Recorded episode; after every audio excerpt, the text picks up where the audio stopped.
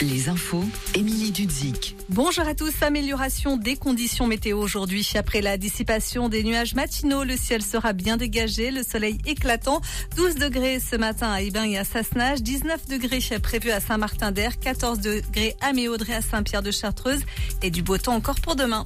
C'était la météo sur Chérie FM avec vos concessions Fiat by My Car à Échirol et Fontaine. Le président réélu se fait discret hier. Emmanuel Macron est resté invisible selon son entourage. Il devait prendre du recul, consulter et recevoir des appels internationaux. Il s'est notamment entretenu avec Joe Biden qui l'a félicité. Il a aussi échangé avec ses prédécesseurs Nicolas Sarkozy et François Hollande. La bataille pour les législatives a bien débuté. Les insoumis, les communistes, les socialistes et les verts essaient de trouver des accords. La mise en garde de la Russie au plan international. Le ministre russe des Affaires étrangères parle d'un risque réel de troisième guerre mondiale.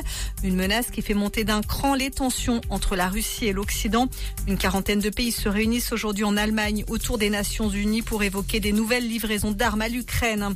Le monde de la montagne est réuni à Grenoble à partir d'aujourd'hui. Le salon Mountain Planet rassemble jusqu'à jeudi les acteurs venus du monde entier pour envisager une autre façon de vivre la montagne, axée sur l'évolution numérique, sur la protection de la nature. Les élus et les exploitants rencontrent des startups et des grands groupes.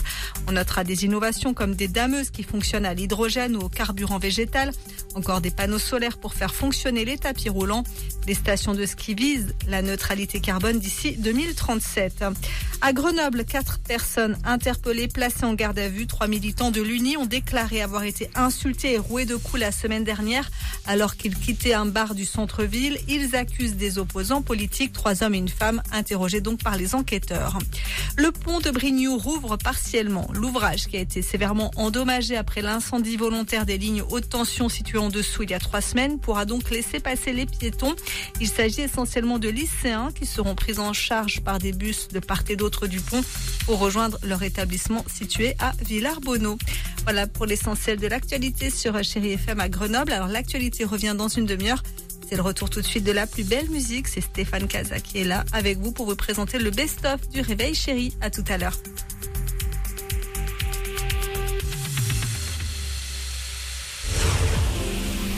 Chérie FM 8h30.